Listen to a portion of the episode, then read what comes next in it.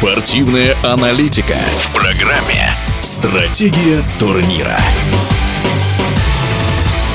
В Саудовской Аравии завершился главный и, пожалуй, самый известный в мире ралли-марафон «Дакар». В классе внедорожников победил Насер Салех Аль-Атии. Катарец выиграл свой пятый «Дакар» в карьере, причем по ходу многодневки в этом сезоне только трижды приезжал первым на этапах. О секретах успеха чемпиона, о втором номере «Дакара» 2023 в этом же классе французе Себастьяне Лебе в эфире радиодвижения рассуждает мастер спорта международного класса по автоспорту Денис Левятов. Безусловно, это один, один из самых опытнейших вообще гонщиков именно таких э, длинных марафонов. Очень э, правильная стратегия, то есть ему удалось в первой части гонки сделать отрыв. Конкуренты, так сказать, начали выпадать, э, и в результате он просто с таким заделом контролировал ситуацию, что и позволило ему выиграть очередной этап. Большой молодец, талантище, конечно, безусловно, очень четко чувствует и понимает пустыню, потому что я наблюдал его езду, такое ощущение, что он прямо четко за дюной понимает, в каком направлении ему надо ехать. Хотя это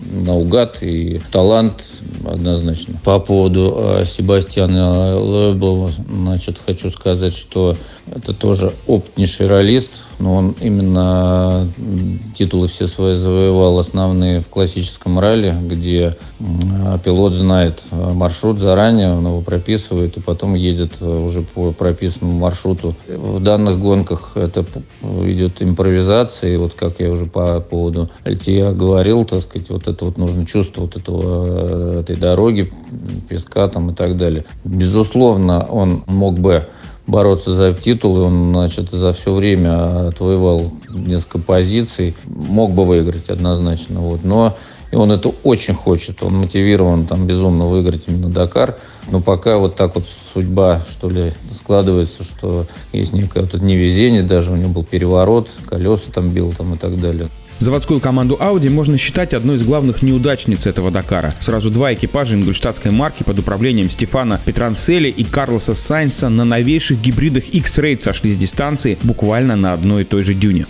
они э, с каждым годом прогрессируют, э, делают машины все более интересные. Мы видим, как э, им удается вообще держать э, очень высокую скорость и при этом высочайшую надежность. При том, что электрические машины, конечно, огромная там, серьезная инженерия, такая непростая. Ну и, конечно, самые, наверное, тоже титулованные пилоты, что Сайнс, что Петранцель. Значит, хочется сказать, что, скорее всего, Здесь вот стечение обстоятельств, что они там попали в аварию в одном месте. Это, ну, бывает, конечно, в одну воронку, но вот это просто такое стечение обстоятельств. И, к сожалению, у Петранцеля пострадал штурман, и он не смог продолжить гонку, а так бы, конечно, поборолся. А у Сайнца, э, значит, э, произошла, конечно, обидная очень авария. Вот именно то, что я уже говорил выше, а вот он не прочувствовал дюну. Там он буквально мог бы взять чуть-чуть левее, и никакой бы аварии не произошло. А так у него, конечно, был очень сильный удар. Я думаю, что и после этого они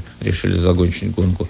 При этом Экстрон, третий экипаж, э, достаточно надежно ну, с проблемами, но дальше он показывал очень высокую скорость, что говорит о том, что эта машина очень хорошая и у нее большое будущее. Очень жаль, что из России был один экипаж, они, по-моему, в двадцатку приехали. Ну, не было КАМАЗов, поэтому острота чуть-чуть такая снизилась, но тем не менее. Общее впечатление, конечно, от этого Дакара достаточно такие яркие, потому что ребятам за эту гонку досталось все. То есть и было и сухо, и пыльно, и было дождливо, сыро мокрые, какие-то вообще слончаки, куда они там застревали друг друга, вытаскивали, теряли огромное количество времени. И горные дороги. В общем, чего только тут не было. Поэтому очень разнообразная в плане и погоды, и самого покрытия Э, гонка.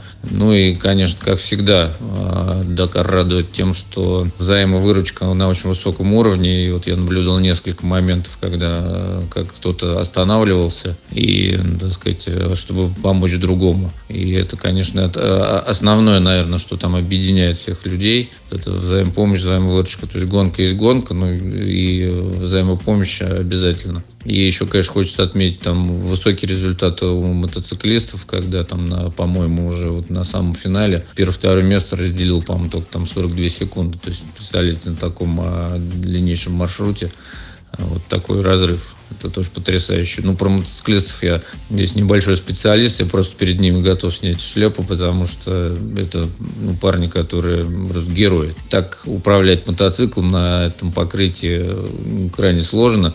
При этом нужно еще ориентироваться. Ну, в общем, прям красавцы. В эфире спортивного радиодвижения был мастер спорта международного класса по автоспорту Денис Левятов. Стратегия турнира.